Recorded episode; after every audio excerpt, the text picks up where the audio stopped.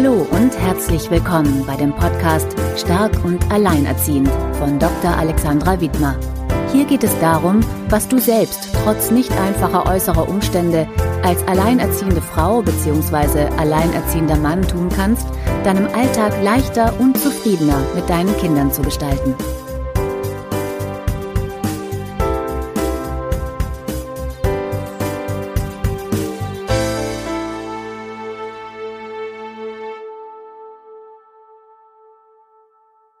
Hallo und herzlich willkommen bei Stark und Alleinerziehend. Mein Name ist Alexandra Wittmer und ich freue mich, dass du heute wieder dabei bist und äh, zuhörst.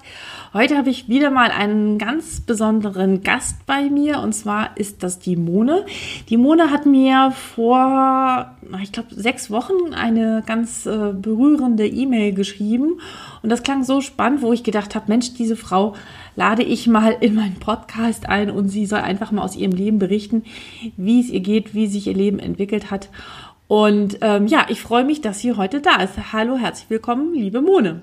Hallo Alexandra, ich freue mich sehr hier zu sein. Ja, ich freue mich auch und vielleicht kannst du dich erstmal den, ähm, den Zuhörern oder Zuhörern vorstellen. Also wie alt bist du, was machst du beruflich, wie viele Kinder hast du und seit wann bist du alleinerziehend? Ja, das mache ich sehr gerne. Ich bin 36 Jahre alt. Ich habe drei Kinder, die sind 16, fast 11 und 8. Und ähm, ich bin jetzt seit ja, fünfeinhalb Jahren bin ich jetzt alleinerziehend. Mhm. Und ähm, ich frage dann immer gerne so als zweite Frage, wie oft hast du für dich äh, einen Tag oder Zeit für dich alleine? das lässt sich bei mir ähm, nicht so genau festlegen und fixieren, da zum einen mein Sohn einen anderen leiblichen Vater hat ähm, und auch der Vater meiner Töchter, die zwei Jüngeren, immer wieder, ja, also hin und wieder in die Unregelmäßigkeit reingeht. Aber dadurch, dass das älteste Kind schon relativ selbstständig ist und ähm, aber auch die zwei kleineren am Wochenende mal weg sind, kommt schon immer wieder freie Zeit äh, für mich raus. Aber ich kann es wirklich nicht in Tagen pro Monat beziffern. Ich würde mhm. mal einen Schnitt von zwei bis fünf sagen im Monat Mhm. Genau, und da hatten wir ja auch im Vorgespräch darüber gesprochen, dass wir so gerne da den Fokus in diesen Podcast drauf legen wollen, wie man damit umgeht, wenn der andere Elternteil sehr unzuverlässig ist und sich nicht an äh, Zeiten, an Absprachen hält.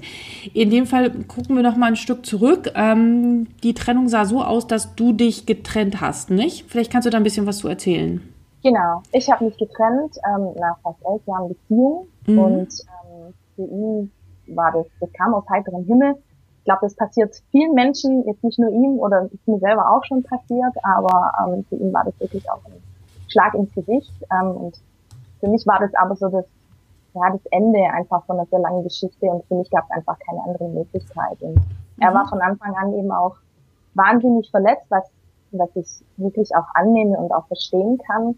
Und ähm, es ist leider zieht sich das wie ein roter Faden so ein bisschen durch, ähm, äh, durch die Geschichte nach der Trennung, dass, ja, dass er diese Kränkung immer wieder zeigt, indem er sehr unzuverlässig ist. Also ich sag mal, neun von zehn Unzuverlässigkeiten sind tatsächlich so Sticheleien oder einfach.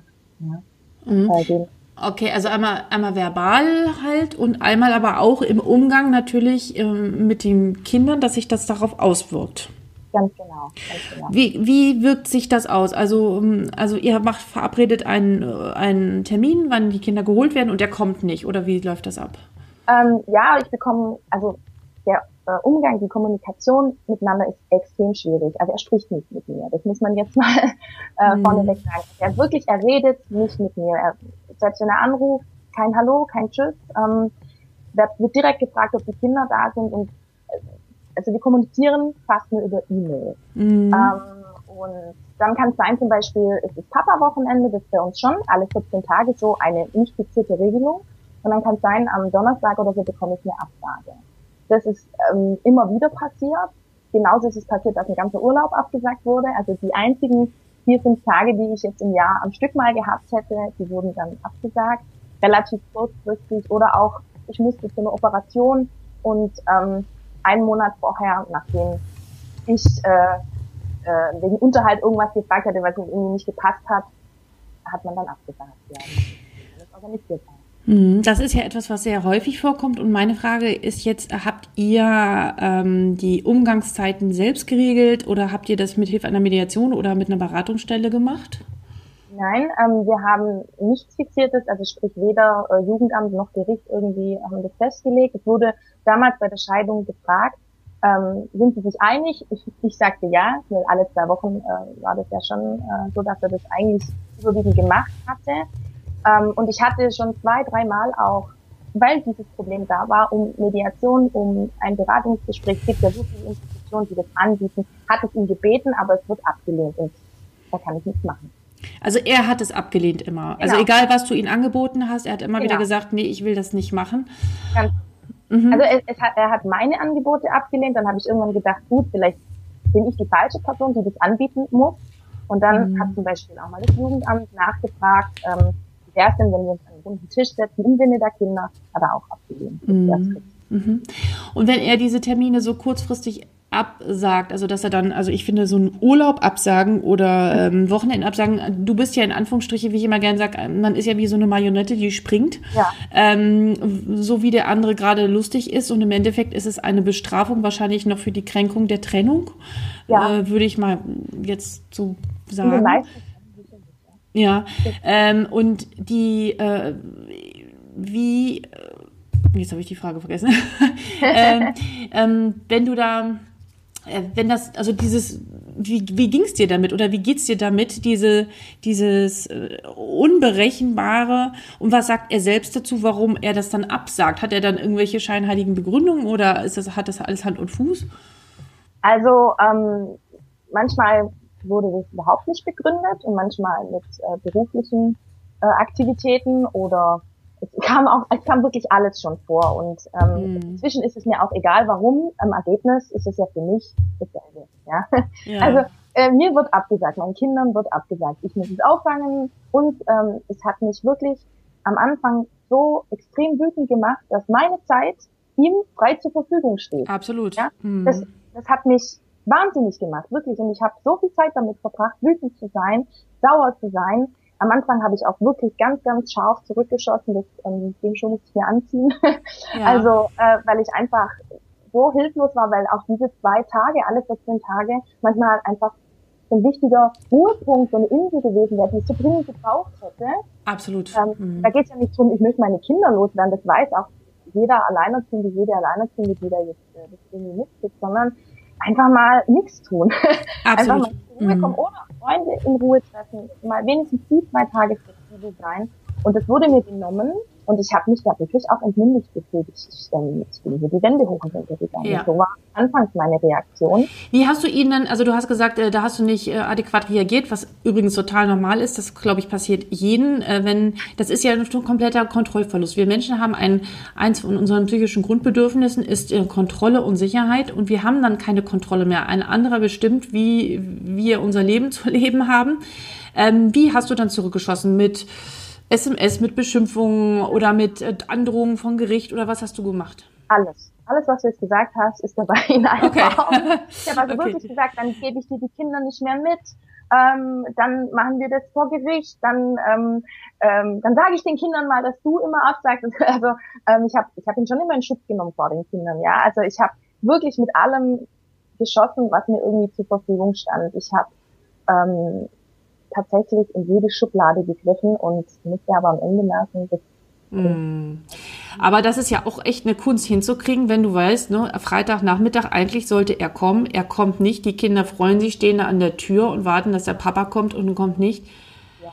Ja, und, und, dann ähm, nicht zu sagen, ja, der ist jetzt schuld und der hätte jetzt kommen müssen und das ist scheiße von dem. Ähm, wie hast ja. du das hingekriegt? Also wie bist du dann mit den Kindern umgegangen? Das muss ja auch für dich wahnsinnig hart und schwierig gewesen sein, dann diese traurigen Kinder zu erleben, die eigentlich ihren Papa sehen wollen, wahrscheinlich, und der dann nicht kommt. Wie, wie war das?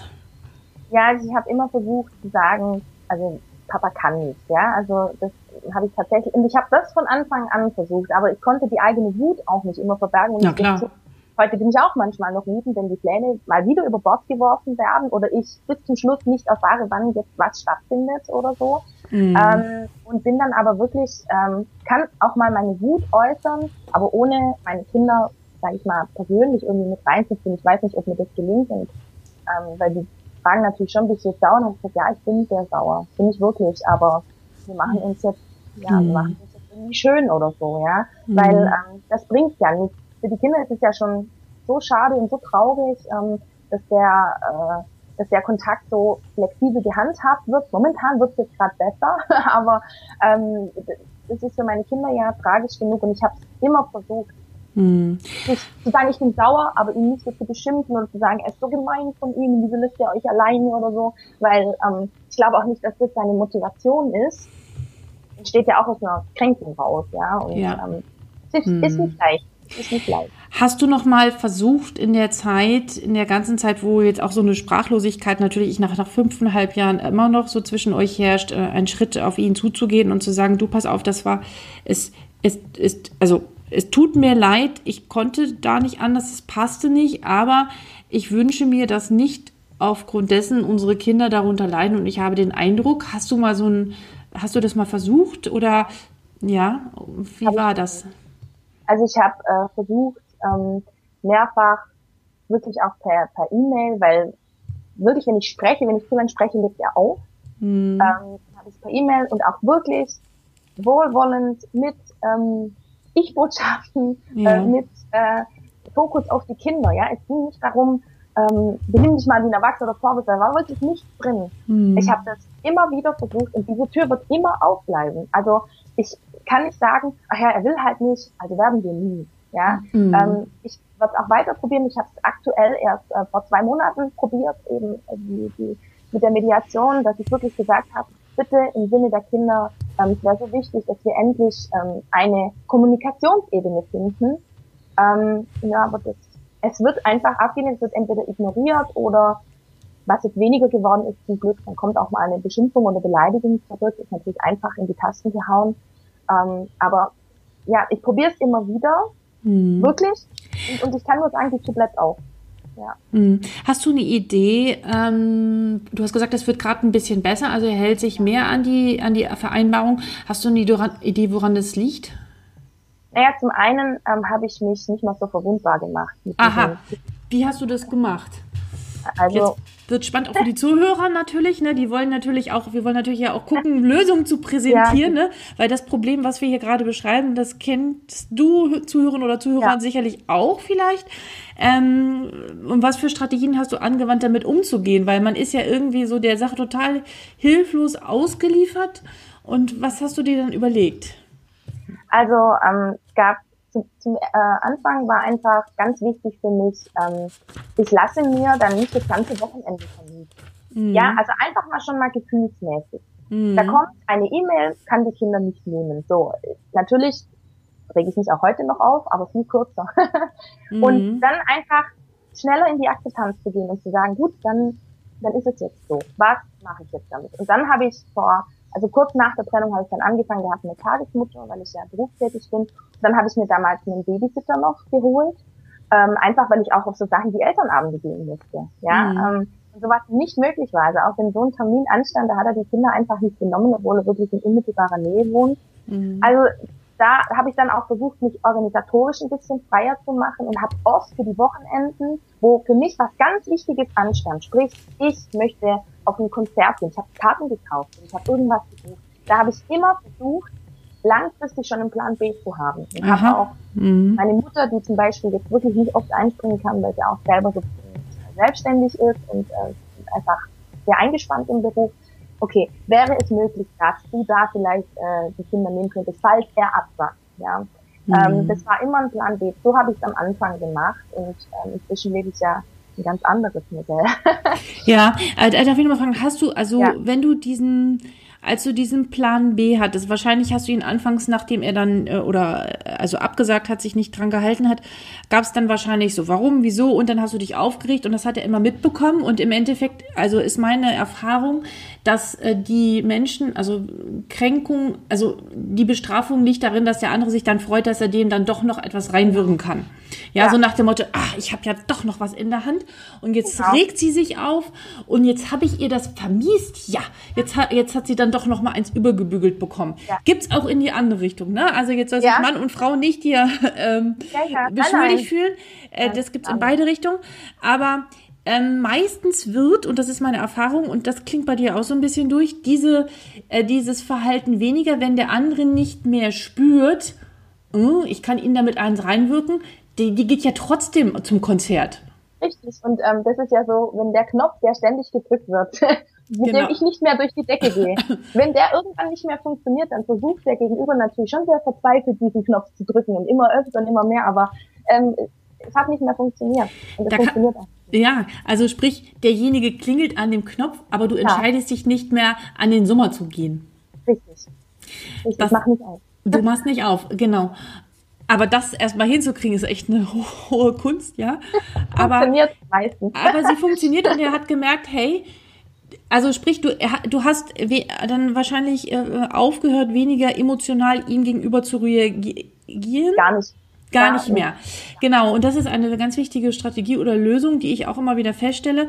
Wenn der andere merkt, ich kriege den anderen gar nicht mehr emotional irgendwie in irgendeine. Richtung hin getriggert, dann versucht er noch mehr äh, sozusagen äh, ein aus dieser Reserve zu locken. Also das Verhalten verstärkt sich noch. Er wird noch mehr versuchen, ähm, Ärger zu machen. Aber nach einer gewissen Zeit, wenn derjenige merkt, ähm, wir nennen das auch in der, in der Therapie häufig Löschung, wenn ein Verhalten nicht mehr belohnt wird, hm, positiv oder negativ, dann wird es weniger.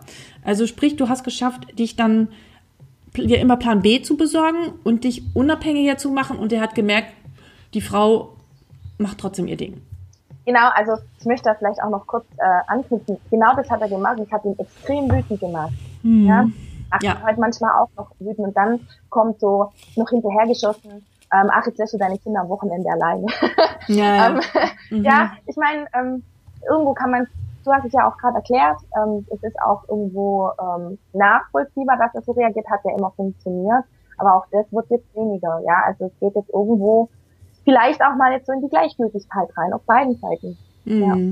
Mm. Ja, eigentlich schön, wenn man einfach so in Ruhe gelassen wird. Ja. ja. Und du hattest, glaube ich, erzählt, du arbeitest als Lehrerin, ne? Genau. Und auch Vollzeit sogar. Ja. Wahnsinn. Und das und habe das auch von Anfang an gemacht. Es ist tatsächlich ein Riesenspagat und ähm, kostet mich manchmal auch mehr, als ich so geben kann. Also da waren Aber, ja damals deine Kinder drei, sechs und elf. Genau. Wahnsinn. Mhm. Ja. Und du hast dann aber noch was gemacht, ne? Du hast dir dann noch Unterstützung geholt? Genau, nachdem ich gemerkt habe, so, ähm, ich habe eine Tagesmutter, ich habe jemand, der manchmal vielleicht im Haushalt hilft, aber unregelmäßig, ich habe einen Babysitter. Waren so viele Baustellen und Anlaufstellen auch für meine Kinder, auch wenn die Betreuung wirklich ganz, ganz toll war durch die Tagesmutter. Und dann, ähm, ich weiß ehrlich gesagt nicht mehr ganz genau, wie ich auf die Idee gekommen bin. Ich glaube, meine Mutter hatte eine Bekannte oder irgendwie so, da fiel das Wort Au pair. Mhm. Und jeder kennt es, jeder hat schon mal gehört oder jeder kennt jemand, der es schon mal gemacht hat, ja. äh, selbst pair im Ausland zu sein. Und dann habe ich das erstmal ganz schnell wieder verworfen, weil ich gedacht habe, ja klar, ich finde das kein Fremden im Haus. Und ähm, habe dann trotzdem, ja, die Neugierde war geweckt, ähm, habe mich erkundigt, habe ähm, viel im Internet gelesen, habe mich auch mit dieser Frau ausgetauscht ähm, wie das einfach für sie war. Und dann irgendwann nach langem Hin und Her, also ich muss auch wirklich sagen, ich habe es zuerst nochmal verworfen für ein halbes Jahr. Ich gedacht, das möchte ich. Ich möchte nicht nochmal jemand unter meinem Dach haben. ähm, nachdem aber ich gemerkt habe, dass ich einfach noch eine andere Form von Unterstützung für meine Kinder brauche, ja, ähm, weil dieses morgens um sechs aus dem Haus, das heißt, man weiß, wenn man die Kinder wecken muss, dann komme ich heim, muss sie schnell abholen und ähm, ja, jeder weiß, wie anstrengend es ist und wie ähm, ja teilweise auch für die Kinder, wie ähm, belastend das auch einfach sein kann. Also meine Kinder sind hier extrem gereizt teilweise zurückgekommen, weil wenn ich Konferenz hatte und erst um fünf oder sechs äh, heimgekommen bin, dann waren die nicht mehr runterzukriegen. Mhm. Also habe ich mich weiter damit beschäftigt und habe dann ähm, eine, eine Homepage gefunden, die heißt aupairworld.com.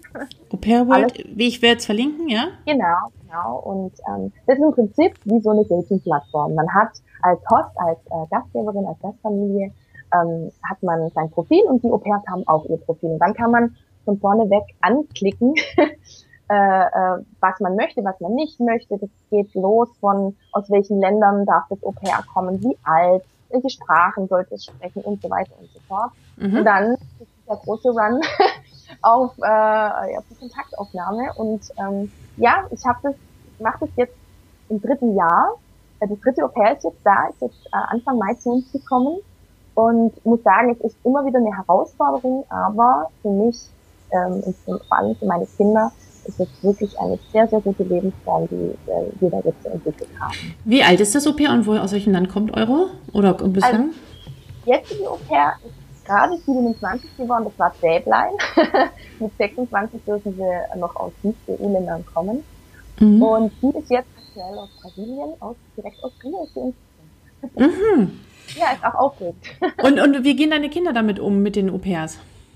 Ja, also ich hatte am Anfang schon Bedenken, weil ja. Deutschkenntnisse sind ja teilweise äh, gar nicht gut. Ja. Also kann man auch kann man auch wirklich vorher abchecken und wenn einem das wichtiger ist, macht man das anders mhm. oder einfach anders an. Meine Kinder haben sich sehr gefreut, die sind da sehr offen. Also ich habe das meinen Kindern auch zugetraut, das gehört natürlich auch dazu. Dass mhm. sagt, ich traue das meinen Kindern zu.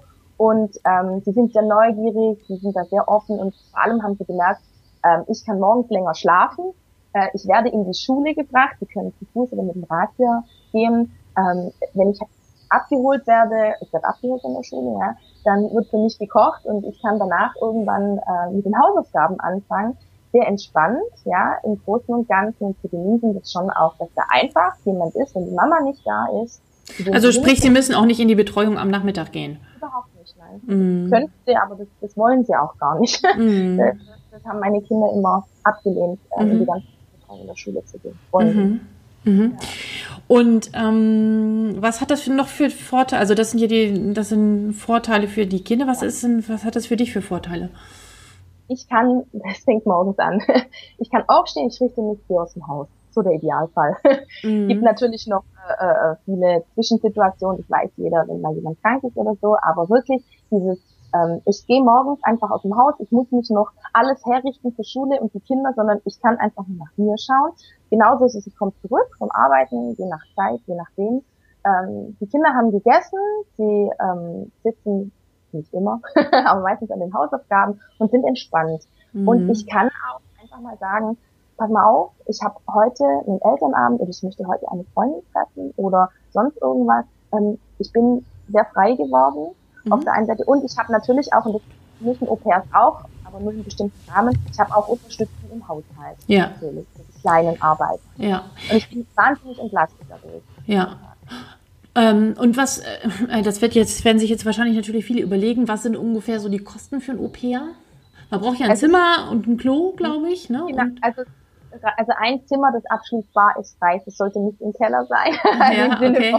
Von, da steht tatsächlich drin, das Zimmer muss ein Fenster und eine Heizung haben, wo jeder denkt, hallo, das ist doch selbstverständlich. Ja, anscheinend Aber, nicht. Ja. ja, anscheinend nicht, genau. Das ist die Voraussetzung und ähm, dass man, in Deutschland ist es geregelt, dass man sagt, 260 Euro Taschengeld, man darf es auch nicht gehalten, dann wäre es wirklich mickrig, also 260 Euro Pocket Money und dann muss man noch eine Versicherung zahlen, die etwa 40 Euro kostet. Wenn das Au-pair einen Sprachkurs besucht und nicht EU-Au-pairs müssen einen besuchen oder sollten, dann beteilige ich mich mit 50 Euro im Monat zusätzlich dran. Das heißt, wir sind jetzt bei Fix und da hat sie noch nichts gegessen und hat noch nicht einmal geduscht bei 300 bis 350 Euro. Mhm. Ja, mhm. dann lebt sie hier natürlich ähm, Kost und Regie sind natürlich frei, das ist, ist die Voraussetzung ja, und dann würde ich mal sagen, sind wir schon im Monat bei zwischen ja, 450 bis je nachdem 550. Ich habe es nie ganz genau auf die Person umgerechnet, aber das ist jetzt einfach mal so meine grobe Schätzung hm. über den Daumen. Schon, mhm. schon ein großer Betrag. Aber wenn ich mir Kita-Beiträge in München oder so anschaue, ja, dann sind die, natürlich auch, ja. Dann sind die auch so hoch. Jetzt, jetzt stelle ich dir mal, also ich kann, also ich kann das super gut nachvollziehen. Ich habe ähm, hier die Möglichkeit nicht gehabt. Also ich konnte mir das vor drei Jahren nicht leisten, dass ich hier noch ein Au-pair mit in die Wohnung nehmen konnte. Aber ich, bei mir war es auch anders. Ich habe auch nicht Vollzeit gearbeitet. Ähm, ich hatte halt dann, ähm, die Leute, die mein Buch gelesen haben, wissen, dass ich habe mir eine Studentin zur Untermiete genommen und so haben wir, hatte ich dadurch Entlastung sehr lange und das war auch sehr gut. Das ist so, so eine abgespeckte Alternative sozusagen. Ähm, jetzt wird, werden wahrscheinlich manche sagen, ähm, wieso arbeitest du nicht weniger und kümmerst du dich um deine Kinder? Ne? Dann sind wir wieder in dieser Teilzeitfalle drin. Ja. ja? Ähm, ja. Was waren da deine Überlegungen?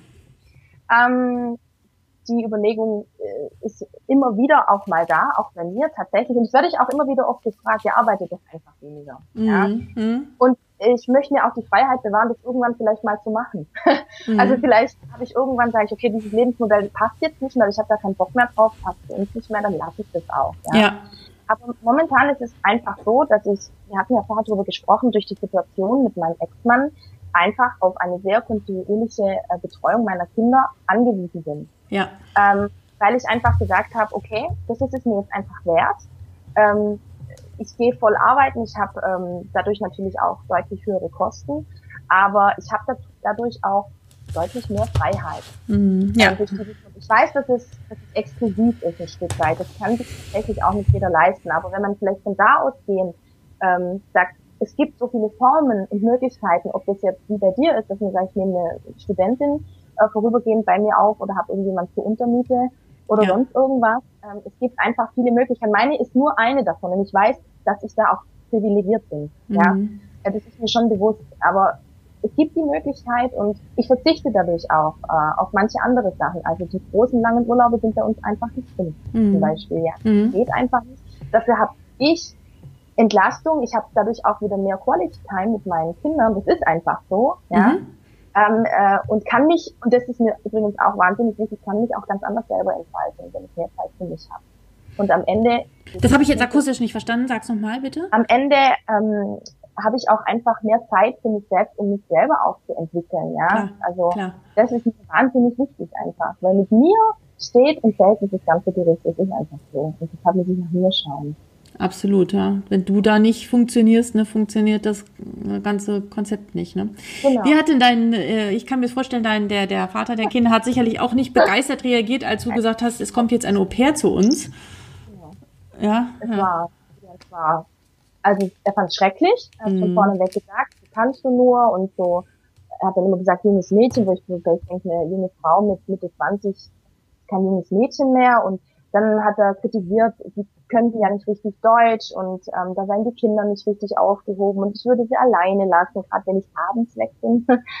ähm, ich würde die Kinder immer alleine zu Hause lassen mit einem Au-pair, das nicht versteht. Und ja, und da habe ich ihm auch angeboten, dass er diese Au-pairs quasi mal kennenlernt, dass er mal wenigstens fünf Takte mit ihm spricht, dass er weiß, wer unter der Woche auch auf seine Kinder aufpasst.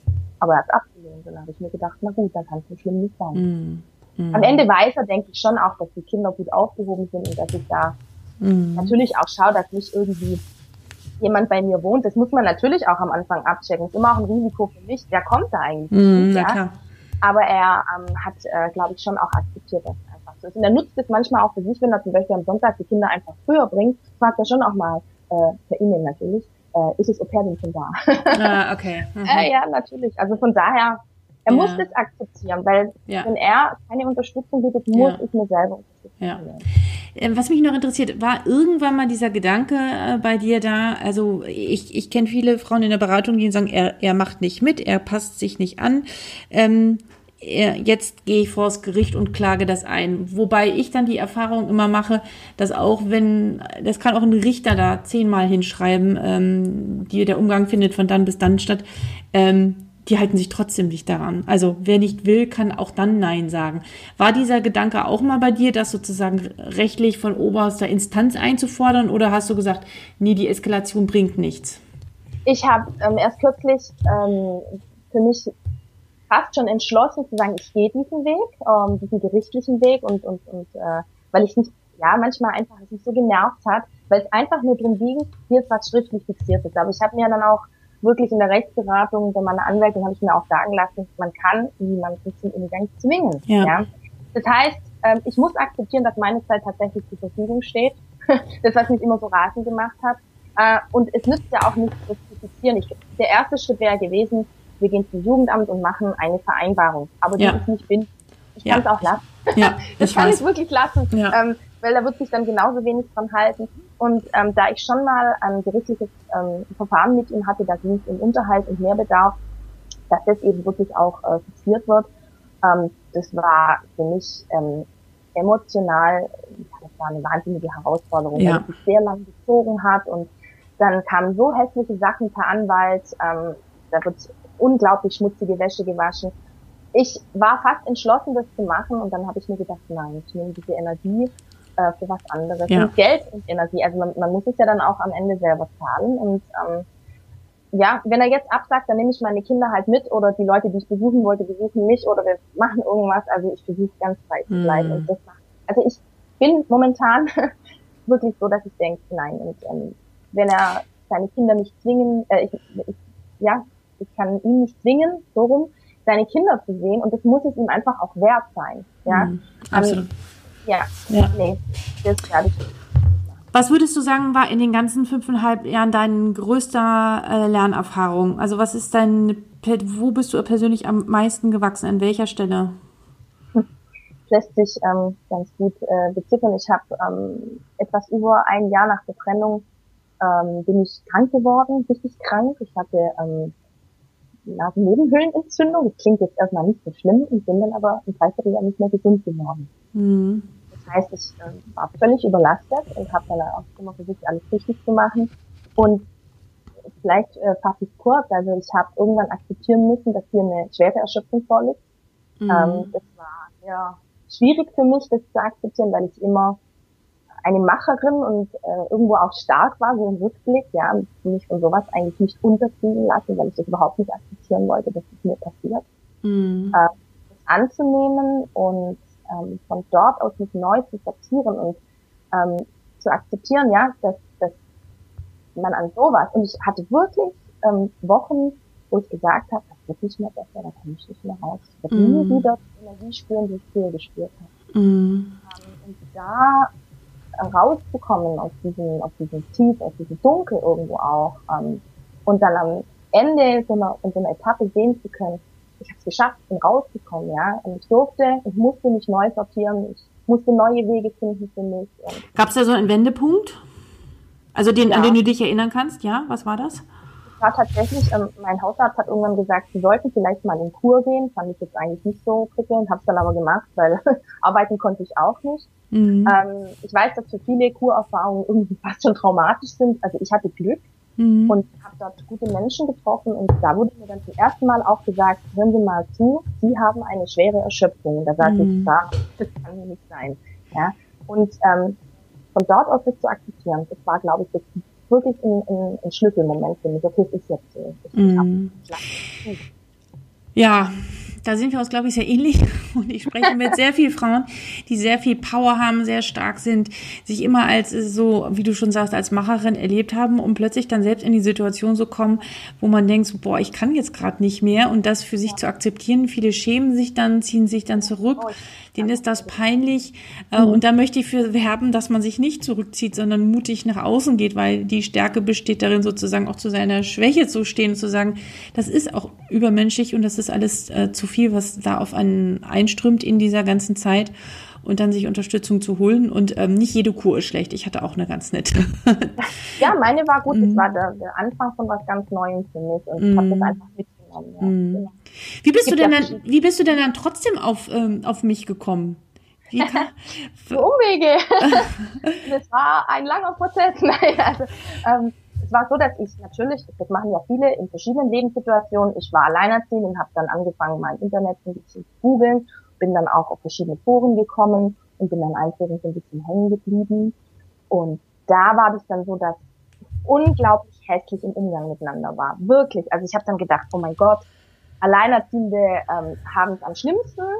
Ähm, Alleinerziehende sind immer hässlich zueinander. Wenn man nach einem Rat gefragt hat, dann wurde erstmal das Hackebeil ausgepackt. Wirklich, also es war tatsächlich was. Wo war das? Wo war das so? Es war äh, in, in einem Forum. Ah, okay. Irgendein alleinerziehenden Forum. Ja. ja. Und es gibt auch nicht das alleinerziehenden Forum. Das gibt's einfach nicht. Ich habe verschiedene auch durchgelesen und es war wirklich einfach nicht schön. Da hat man immer gesagt, ja, so nach dem Motto, fass dir mal an die eigene Nase, was hast du auch gemacht? Egal, ob man Verlassener war oder Verlassender. Ja, ganz egal, ja. Man hat immer irgendwie so ähm, auf den buntesten Punkt so den Finger gelegt. So war mein Erleben, aber es ist ein mm. paar mhm. Jahre her. Mm. Und dann bin ich über einen Zufall ähm, auf dem Blog von Mama arbeitet, von Christine Finke, mhm. gestoßen und hat mich zum ersten Mal, wirklich zum ersten Mal angesprochen gefühlt. Mhm. Gedacht, wow, da ist jemand, der erzählt einfach seine Geschichte, die ist meiner sehr ähnlich und setzt sich auch extrem für diese ja äh, immer größer werdende Gruppe von Alleinerziehenden ein. Ähm, und dann bin ich ähm, ja, einfach wahrscheinlich durch die Verlinkungen auf dich gestoßen. Genau, wir verlinken uns ja immer ganz brav. Ja, das ist, auch, das ist auch wirklich super, das denkt man gar nicht, aber das war sehr wichtig. Und am Anfang habe ich immer gedacht, was ist denn das? Was, was, ich sage das ganz offen, was soll denn ein Podcast? Was soll ich denn da lesen? Und ich habe mich dann ein bisschen gewehrt. Ich habe das überhaupt nicht so. Habe dann aber trotzdem, natürlich, ne, macht man dann so, deine Newsletter abonniert. Und dann immer mal wieder kamen so Schlagwörter vor, die mich dann so angesprochen haben. Und ich habe wirklich aber erst vor einem halben Jahr oder so dann angefangen, oder dreiviertel Jahr vielleicht, ähm, deine Podcasts zu hören. Ich bin immer mal wieder länger ähm, im Auto unterwegs. Ähm, und dann habe ich gedacht, wow, da ist ganz viel für mich dabei. Und das, was ich alles nicht für möglich gehalten hätte, wo ich dachte, ach, was soll das, was, was will man denn da? Äh, das war unglaublich bereichernd für mich. Ja, das, das freut mich. ja. Ja, ja, super. Das ist ein toller Weg. Gab es in dieser ganzen Zeit ein Buch, ähm, was dich äh, also in der ersten Zeit begleitet hat oder was dir Mut gemacht hat? Mm, also ich bin ja so ähm, ein Bücherfreak. Ich lese unglaublich viel und ich habe jetzt kein Buch äh, speziell gelesen, das irgendwie mit dem Thema zu tun hatte. Ich habe einfach Nee, auch andere, auch andere. Ja, also es muss nichts damit zu tun haben. Ich habe zum ersten Mal dann alle Bücher, nicht alle, aber ganz viele Bücher von Hermann Hesse gelesen. Das hat unglaublich viel mit der hat äh, so viele Themen wie Selbstfindung, Selbstliebe. Es sind einfach so schöne Geschichten und Erfahrungen so vom, vom Menschsein, vom Wachsen. Und für mich ist ein Buch immer, ich tauche in eine ganz andere Welt ab und kann ausschalten. Deshalb mhm. lese ich, glaube ich, gern. Und was, was das schönste Buch einfach von ihm war, war Demian, weil es da wirklich ähm, darum geht, äh, dass jemand über sich selbst hinauswächst und an sich selber einfach auch wächst. Das mhm. Und ja, das erste Buch, das ich jetzt zum Thema gelesen habe, oder wo ich jetzt noch dran bin, ist deins. Und das finde ich auch also wirklich sehr bereichernd, die ganzen ja. äh, Aufgaben sind. Also wirklich so ein kleines, ein Kleinod. ja, schön, das freut mich. Ich, wir haben noch ein paar Minuten Zeit und ich ein Thema äh, interessiert mich noch. Vielleicht magst du noch ein bisschen was dazu sagen. Ähm, das Thema Schuldgefühle oder schlechtes Gewissen. Das ist ja etwas, was ganz viele von uns begleitet. Ähm, egal, ob man derjenige war, der gegangen ist oder auch nicht derjenige gegangen ist. Man denkt halt die ganze Zeit, was tut man wahrscheinlich den Kindern an oder hätte man es besser machen können. Wie bist du, wie gehst du mit diesem Thema um? Also es war ja einer der Hauptpunkte, die mich in die Knie gezwungen haben, meine Schuldgefühle. Ich hatte mm. Schuld an allem.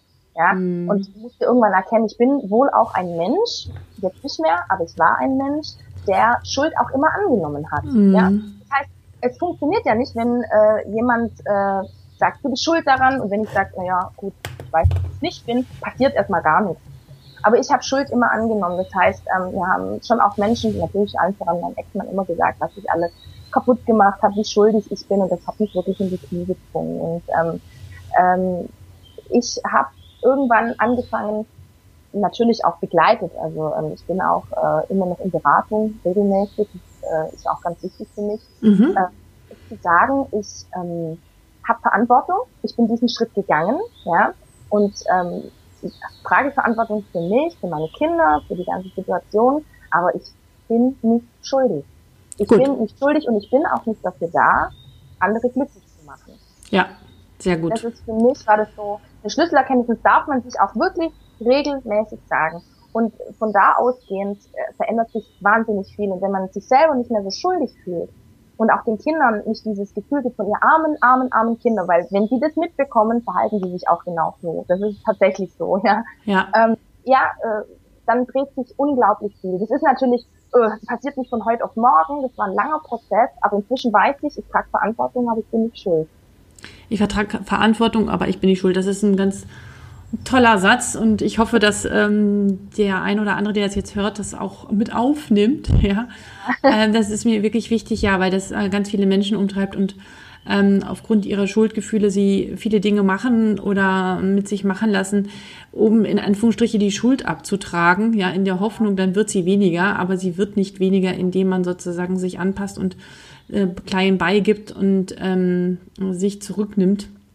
Ja. Ähm, da, also durch Schuldgefühle wird, wirst du keine bessere Mutter oder kein besserer Vater.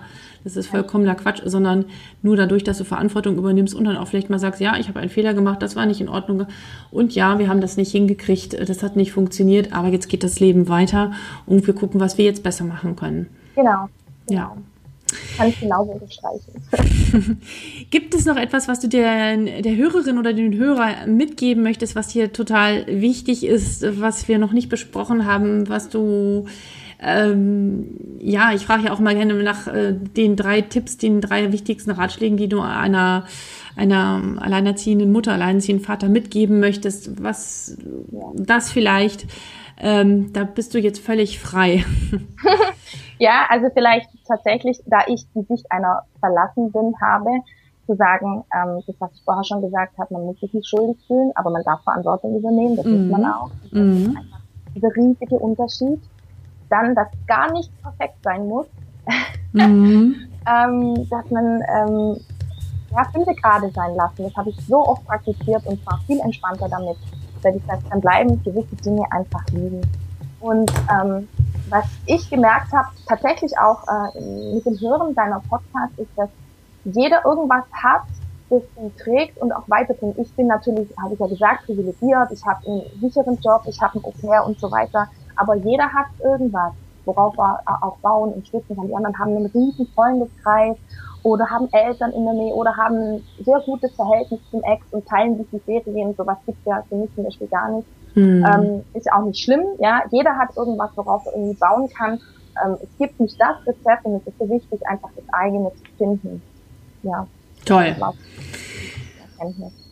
Liebe Mone, vielen, vielen Dank, dass du mal im Podcast warst und ich bin ja, mir ja. ganz, ganz, ganz sicher, dass äh, ganz viele Hörerinnen und Hörer, also dass derjenige, der das jetzt hier hört, ganz viel daraus mitnehmen kann. Hier ist ganz, ganz viel wertvoller Inhalt. Wir haben über ganz viele wertvolle Dinge und äh, gesprochen, die ganz viele immer wieder bewegen. Das weiß ich aus den ganzen vielen Mails und den Beratungen, dass das immer wieder Themen sind. Und ich hoffe, dass du, liebe Hörerinnen oder Hörer, dadurch jetzt dich ein bisschen vielleicht entlastet fühlst, vielleicht einen neuen Impuls mitnimmst, einen neuen Gedanken, den du in deinen Alltag umsetzt oder Mut schöpfst, äh, vielleicht dich doch mal nach einem Au-pair umzuschauen oder ja, wer weiß, ja. ja. Ähm, oder ich würde noch gern einen, ja? einen einzigen Satz sagen, weil ich bin umgeben von Zitaten, die, die mir krass waren tatsächlich und du fragst ja. auch sonst immer danach. Ja, genau. Ähm, Sag. Ich, ich bin einfach, ich habe, ich beschäftige mich auch gern mit Geschichten von starken Frauen und eine Frau, sehr klug, ähm, schon vor vielen Jahren, hat gesagt, es war die Marie von Edna Eschenbach,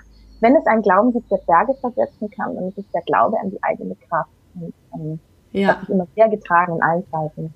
Ja. ja. Den werde ich auch äh, natürlich aufschreiben. Ja, ein ja, toller Satz. Gut. Ja. ja, liebe Mone, also ich kann gar nichts mehr hinzufügen. Ich möchte nur noch zum Ende hin wiederum erwähnen, wie immer, bitte teile diesen Podcast mit vielen anderen alleinerziehenden Müttern oder Vätern, die davon betroffen sind, die gerade nicht weiter wissen, die vielleicht gerade in einer Krise stecken oder schon wieder auf den Weg daraus sind und ihr Leben angehen und in die Zukunft schauen. Gibt es etwas noch, ach so, doch, eine Frage habe ich noch. Gibt es etwas, wo du sagst, so, das ist jetzt dein Plan für die Zukunft? Hast du neue Pläne gemacht? Schon. Ähm, nein, ich ähm, bin jemand, der immer versucht, nicht so weit vorauszudenken, mhm. weil das hier und jetzt ist einfach ähm, entscheidend. Ich möchte einfach meine innere Freiheit bewahren. Ähm, ich möchte auf jeden Fall, sei es mit oder ohne Kinder, schon auch noch ein bisschen reisen. Ähm, aber ich versuche die Dinge so zu nehmen, wie sie kommen, freue mich auf alles. Super. Super. Okay. Vielen, vielen Dank ja. und bis bald. Und ich, ich hoffe, du Du hörst auch wieder rein bei der nächsten Podcast-Folge bei Stark und Alleinerziehend. Ja, vielen Dank. Schön. Vielen Dank. Gerne. Tschüss. Tschüss.